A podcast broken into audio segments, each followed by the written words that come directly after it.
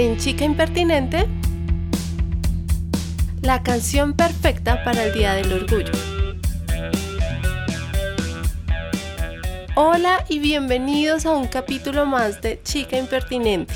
En esta oportunidad voy a estar sola y otra novedad que van a tener es que si ustedes quieren pueden ver también como la grabación en video de este podcast. Lo van a encontrar en mi cuenta de Instagram donde ya saben estoy como Perni Elizabeth o en YouTube donde me pueden encontrar igual o me pueden buscar como chica impertinente. Realmente no esperen mucho el video, solamente me grabé mientras grabo el podcast, no es nada más. Pero igual ya están invitados por si quieren verme la cara y ver cómo soy, cómo es esa persona que les habla a través del podcast. Y bueno, entremos en materia. Resulta que como saben, pues este es el mes del orgullo LGTBI y por supuesto estuve pensando acerca de cuál sería esa canción que podría identificar fácilmente este tema y esta causa. Entonces pasé por muchas canciones y muchos artistas, por supuesto dentro del género rock y pop, que como saben, pues son como el género sobre el que me gusta hablar. Entonces pensé en muchas canciones, pensé, por supuesto, pasó por ahí Freddie Mercury. Eh, también pensé en Scissor Sister, que es una de mis bandas favoritas. También hice la consulta a través de mi cuenta de Instagram. No, mejor dicho, pensé un montón de cosas, pasaron un montón de ideas. Vi también como comentarios que me hicieron referente a, la, qué canción podría ser. También incluso pensé en la canción de Thalía. Eh, mejor dicho, un montón de cosas. Pero eh, finalmente creo que ninguna me hacía más, o sea, no sé, no sentía que ninguna tuviera realmente ese flow con el cual yo me pudiera identificar o la pudiera identificar dentro de lo que tiene que ver con el Día del Orgullo. Así que finalmente lo que hice fue preguntarme a mí, Bernie, cuál sería la canción que me parecería que más se relaciona con toda esta historia entonces, bueno, ahí ya fue súper fácil porque efectivamente hay una canción que en mi vida en particular está muy relacionada con todo este tema. Y me refiero a una canción que fue lanzada en el 87 y que es de la banda Depeche Mode, que es una banda genial, es increíble. Si no la conocen, la tienen que escuchar. Y si la conocen, pues saben, es genial, es maravillosa. Y me refiero a Strange Love. Y bueno, esta canción pues de entrada, si no la conocen, pues con el nombre muy seguramente van a decir, ah, bueno, pues sí, debe ser como una onda súper super LGTB o bueno, eso, pero no, realmente eh, la canción sí habla efectivamente sobre un amor extraño, pero digamos que no, no tratan de ir como por ese camino o no escriben ese tipo de cosas, a pesar de que pues para los que conocen la banda saben que también pues tienen una relación precisamente con todo este, digamos, mundo. Eh, entonces podría uno relacionarla con eso, pero realmente no fue una canción que ellos crearan pensando en eso. Esta canción hizo parte de un álbum que era algo así como el título en español sería como música para las masas o algo así. Y pues la venía súper súper bien porque pues la canción fue un hit. Eh, de hecho sigue siendo un hit y es muy buena, permitía llegar muchas masas y hablaba también sobre ciertas cosas como secretas en relación al amor, pero no específicamente a un amor homosexual o algo así, sino al amor, eh, un poco como del deseo, incluso la relacionan con el sadomasoquismo y cosas así. Entonces, bueno, de entrada les digo, les aclaro, investigué mucho, con mucho juicio, porque realmente mi corazón anhelaba una respuesta que tuviera que ver con todo este tema, pero no, realmente no, y no les voy a hablar carreta, no era eso. pero sí tiene que ver con mi historia en particular, con cosas que me pasaron y creo que este es el espacio también como para contarles un poco una historia y es que creo que las canciones es como si estuvieran incompletas cuando el artista las lanza y somos nosotros a través de las experiencias que vivimos con ellas que terminamos de construir esa obra. Ahí es momento en el que una canción deja de ser simplemente una canción para convertirse en ese arte sublime que genera cosas extrañas en la gente. Y creo que eso es lo que precisamente me pasa con esta canción. Y bueno, ahora sí la historia. Entonces, resulta que esta canción yo la escuché por primera vez cuando estaba en el colegio y realmente era chiquita, era pequeña. Y eh, fue en una clase de inglés que teníamos como proyecto llevar una canción en inglés y enseñársela a todos los del salón. Yo había preparado Don't Cry de Guns N' Roses, que es una canción que me gusta mucho y en esa época pues también me encantaba, yo me acuerdo que tenía el álbum y hablaban acerca de las cosas satánicas, pero bueno, eso es otro tema. Pero eh, un amigo llevó esta canción de Depeche Mode, yo no la había escuchado y cuando la escuché me gustó mucho, me pareció genial porque la canción realmente es muy chévere, es muy interesante, además es música electrónica en una época en la que la música electrónica era una novedad así loca, brutal, donde la gente, de hecho la banda en sus inicios tuvo como algunos problemas porque la gente no quería apostar mucho por este tipo de música, precisamente porque era algo demasiado digamos, novedoso y pues no era una apuesta fácil, pero ya vemos que definitivamente sí le pegaron al perro con toda. Pero bueno, pusieron la canción, este chico puso la canción, entonces no, que hoy vamos a aprender esta canción, tal, y yo estoy en un colegio militar y eso es una parte súper importante del contexto, porque papás, si algún papá lo está escuchando, su hijo no se le va a arreglar lo marica en un colegio militar. O sea, en serio, creo que es la idea más pésima que se le puede pasar por la cabeza.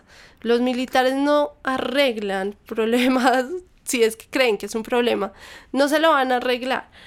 Además, muchos hombres con un montón de dudas acerca de la sexualidad, pues no sé. O sea, creo que realmente la gente no tiene ni idea de la cantidad de cosas que le pasan a uno cuando es pequeño en el colegio. Pero bueno, entonces empezó la canción y todo el mundo empezó a murmurar. Yo nunca había escuchado la canción, no tenía realmente ni idea de nada del contexto, nada, absolutamente nada que ver con eso, no, nada X. Entonces, la gente empieza a murmurar y en algún momento llega uno de esos murmuros a mis oídos y entonces me dicen, no, si él trajo esa canción es porque él es gay. Y eso era un escándalo, pero una cosa así horrible. Y los murmuros, lo, esta murmuración cada vez era más fuerte y más fuerte y más fuerte y llegó el punto en el que ya eh, como que tocó como bueno, silencio, nada. Entonces, como siempre, pues el, el, está en todos los cursos, pues el chico, no sé, el audaz, el que se cree como el super malo y entonces le dice, no, es que esa canción es de gay, como si el ser gay fuera un insulto. Y mi amigo, el que estaba enseñándonos la canción, llegó y dijo, pues sí, yo soy gay. Y la forma en la que lo dijo realmente fue algo significativo para mí. Y esta canción, al ser la canción que le estaba enseñando, se convirtió en una canción bastante significativa para mí. Y también al verlo, al ver la banda, al conocer un poco más, pues me gustó muchísimo. Pero creo que fue un momento bastante importante dentro de mi vida porque por primera vez pude ver eh, pues que no era realmente, no era nada del otro mundo, no era algo terrible. O sea, sí como lo dijo, lo podría decir cualquiera, solo que para muchos cuesta muchísimo trabajo. Y tanto él, bueno, no, él realmente no sufría mucho bullying, pero yo sí sufría mucho bullying. Me decían muchas cosas, me decían que no era femenina, que parecía un hombre, como si eso también pudiera ser un insulto. O sea, ¿acaso hombres que me están escuchando creen que es un insulto decirles hombres? o como si decir lesbiana fuera un insulto también, o algo así, era una cosa terrible. no, mejor dicho, era tenaz. Pero creo que la forma en la que lo manejó y todo fue maravilloso y realmente y para mí hizo, hizo una diferencia y creo que esa es la diferencia que o esos cambios que a veces la música genera de forma mágica sin querer, sin esperar y por eso les digo, ahí es donde está el arte, donde se dan esas cosas mágicas y wow, alrededor de la, de la creación, ¿no? Y, bueno, y a partir de ese momento pues me, me, gustó mucho la banda, la empecé a escuchar más, es una de las bandas que más me gusta.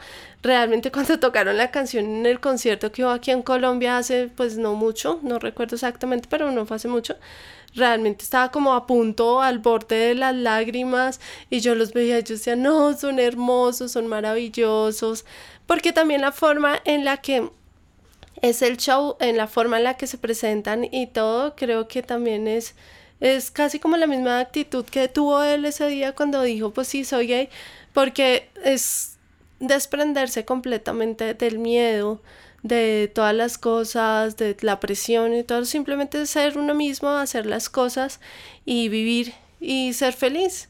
Entonces creo que eso es un poco también la inspiración de todo lo que tiene que ver con el Día del Orgullo. Y es sentirnos orgullosos de quienes somos, de cómo somos, de las decisiones que tomamos y de las cosas que hacemos, levantar la cara y, y continuar adelante a pesar de todas las cosas, del bullying y demás. Y también sobre esto les quiero contar una última historia personal eh, relacionada con este Día del Orgullo. Y es que yo también he sido víctima en algunos momentos de, de, cosas relacionadas con esto y ojalá espero que estemos muy cerca de ese día en el que ya no tengamos más historias que contar en relación a esto. Pero les voy a contar una historia en particular. Aquí generalmente creo que incluso en Latinoamérica la policía tiene la fama de ser como lo peor. Entonces uno dice como, ah, tombos, tal, ah, y los odias y eso. Pero yo tengo una historia en la que ellos no fueron los malos. Resulta que yo estaba en Chapinero, que generalmente es como la zona gay en, Bogotá, y estaba con una chica, realmente no estábamos haciendo nada, era en la tarde, simplemente estábamos caminando por ahí, hablando, comiendo, y no, es más, creo que solo íbamos como tomadas de la mano y ya. Entonces nos sentamos en un andén enfrente de una panadería hablar. Compramos algo en la panadería y salimos y nos sentamos ahí. A la señora de la panadería le pareció que lo que nosotras hacíamos iba en contra de sus valores y sus creencias o algo así. Entonces llamó a la policía. Llegó la policía y nos dijo que por favor no estuviéramos haciendo actos inadecuados o grotescos enfrente de la panadería porque estábamos lesionando a la señora dueña de la panadería y ella se sentía muy mal por lo que estaba pasando. Yo no lo podía creer y creo que ella tampoco, ya se molestó mucho. Entonces dijimos como, no, vámonos. Pero yo estaba en shock, realmente yo no lo podía creer. Yo decía, por Dios, la gente puede ser tan intolerante, no estamos haciendo nada. Y en ese momento la señora desde la panadería le empieza a gritar al policía que nos lleven a la UPJ, que es acá en, en Bogotá, pues donde llevan como a los menores de edad infractores y es un lugar un poco fuerte. Entonces empieza a gritarle que nos lleven a la OPJ para que nos violen y así aprendamos. Y eso realmente me marcó. Yo decía, ¿en serio? ¿Usted cree que una mujer abusada sexualmente se le arregla a lo lesbiana o algo así? O sea, realmente no. Y creo que eso definitivamente hay muchas historias y creo que si les preguntara a mis amigos, muchos muy seguramente deben tener una historia similar o relacionada con todo esto y esto simplemente se los cuento para que nos demos cuenta que aún falta hacer muchísimas cosas. Hay que hablarlo, hay que seguir viéndolo, hay que seguir avanzando y simplemente esperemos o espero que llegue muy pronto ese día en el que ya la gente no no tenga este tipo de actitudes y donde sinceramente a la gente no le importe qué carajos hace el otro con su cuerpo y sus decisiones. Entonces, bueno, esto iba en relación a la canción, pero espero que les haya gustado estas dos historias. Hoy traté de hacer un podcast breve porque este es como un eh, bonus track. Mañana tendrán el capítulo nuevo, como siempre, acostumbrado, y les adelanto que el tema está muy chévere porque va a ser canciones políticas y creo que está como por la onda. Últimamente ando como medio revoltosa, medio rebel, no sé. Eh, entonces no se lo pierdan, va a estar muy chévere. Y eh, también quiero contarles que estoy en este momento preparando un concurso porque me pareció como chévere, eh, como poder darles también un poco más de, de, cosas, no sé, darles un regalo por ser ahí tan firmes y tan chéveres con mi podcast y por estar presentes y porque sé que todos estamos ahorita pasando un tiempo en casa que a veces es fácil y a veces no es tan fácil. Entonces los invito también a que estén pendientes, esto va a estar súper divertido, va a estar chévere y va a ser bien significativo. Entonces estén pendientes y ya saben, este podcast llegó hasta aquí. Si llegaron hasta acá, los amo, son mi persona favorita, los adoro. Mil gracias por seguir a Chica Impertinente y por seguir las historias. Y bueno, les cuento también que va a estar sacando estos podcasts más pequeñitos donde va a estar sola contando historias relacionadas con canciones. En este caso fue esta y del podcast anterior, que si no lo han escuchado, no se lo pueden perder porque está brutal y fue con Juli, va a sacar una versión un poquito más extendida acerca de la historia de Respect de Aretha Franklin, que ahí les conté un poquito, pero entonces lo va a hacer un poquito más largo, así como este, y lado historias y diferentes cosas, que es como una versión un poco más breve para que escuchen también algo de Chica Importinity. Bueno, gracias, los amo y ya saben, síganme en Instagram. Bernie Elizabeth, los amo, chao.